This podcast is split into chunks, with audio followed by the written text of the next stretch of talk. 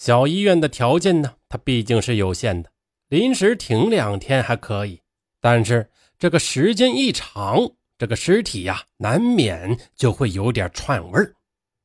田大夫他很了解这一点，每次从东门下班的时候，都会若隐若现地闻到一丝空气中的甜腻味儿，那是尸体腐烂前的一种特殊的味道，味道很轻。一般人很难察觉的，但是呢，从这里走的多了，难免就会有些印象了。而这次买的包子，就是带着那么一点儿死亡的味道。田大夫也开始有点疑惑了：要是真的人肉包子，怎么能做出来呢？这不对呀！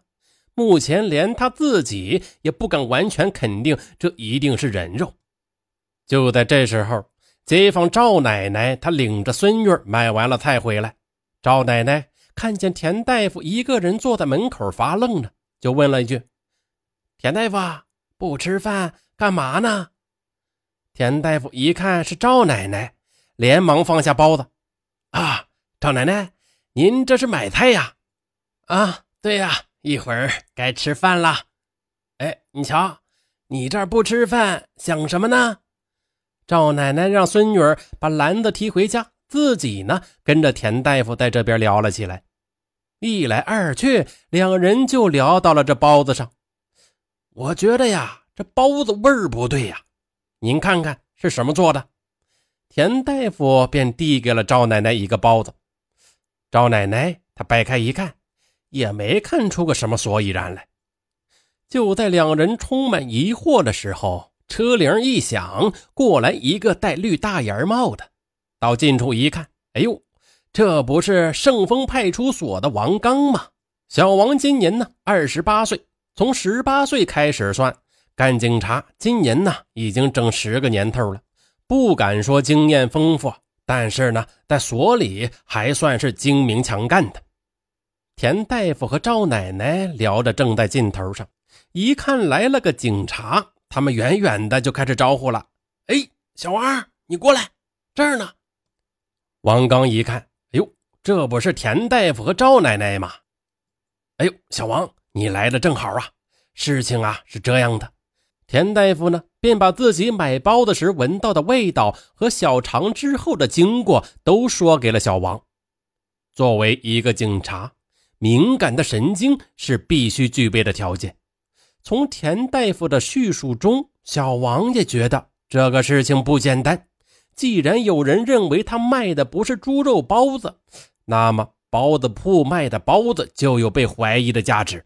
嗯，当然，呃，也不可能这么严重，或许是死猫、死狗什么的。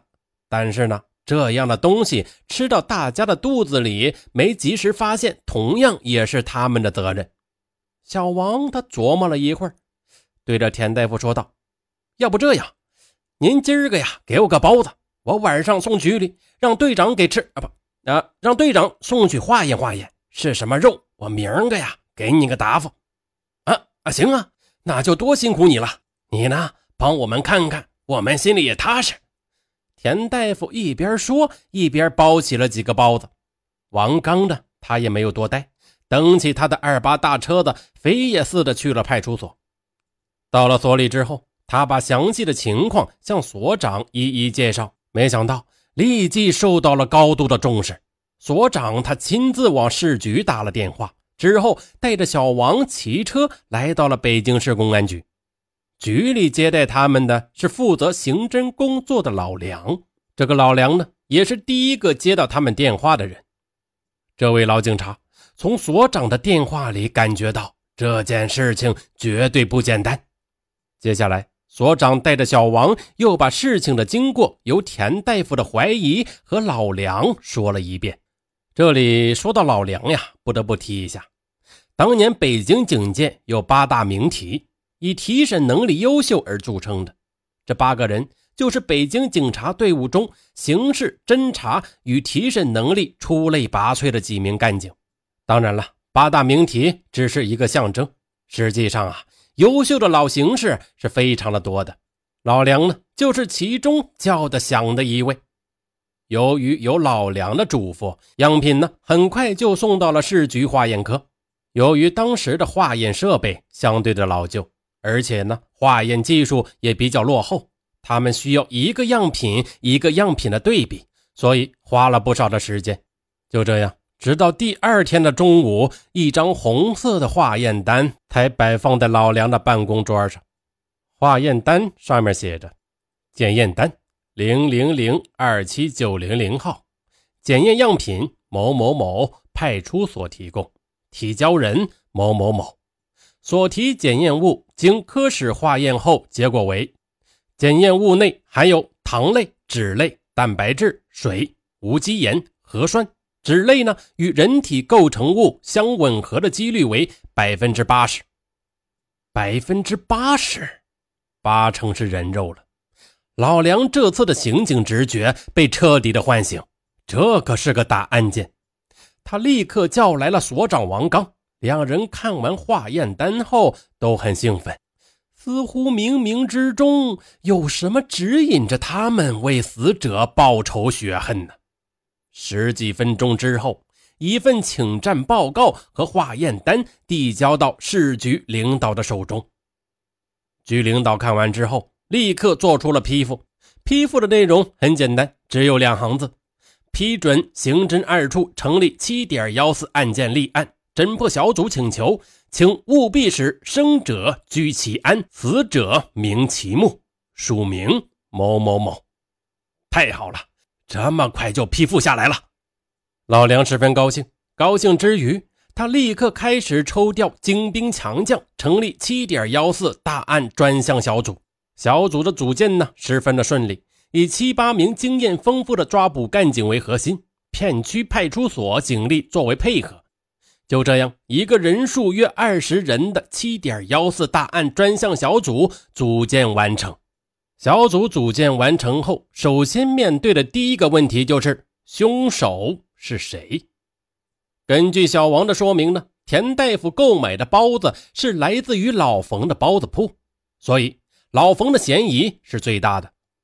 为了避免再次出现受害者的可能，小组经过讨论，决定立即对老冯实施抓捕。七月十六日清晨，老冯今天早晨的生意是格外的好啊，一开门就卖出了一百多块钱。但他并不怎么高兴，左眼皮儿是一个劲儿的跳，似乎要有什么不好的事情发生。前些天进的那点肉馅已经快用光了，库存呢只够明后两天的量。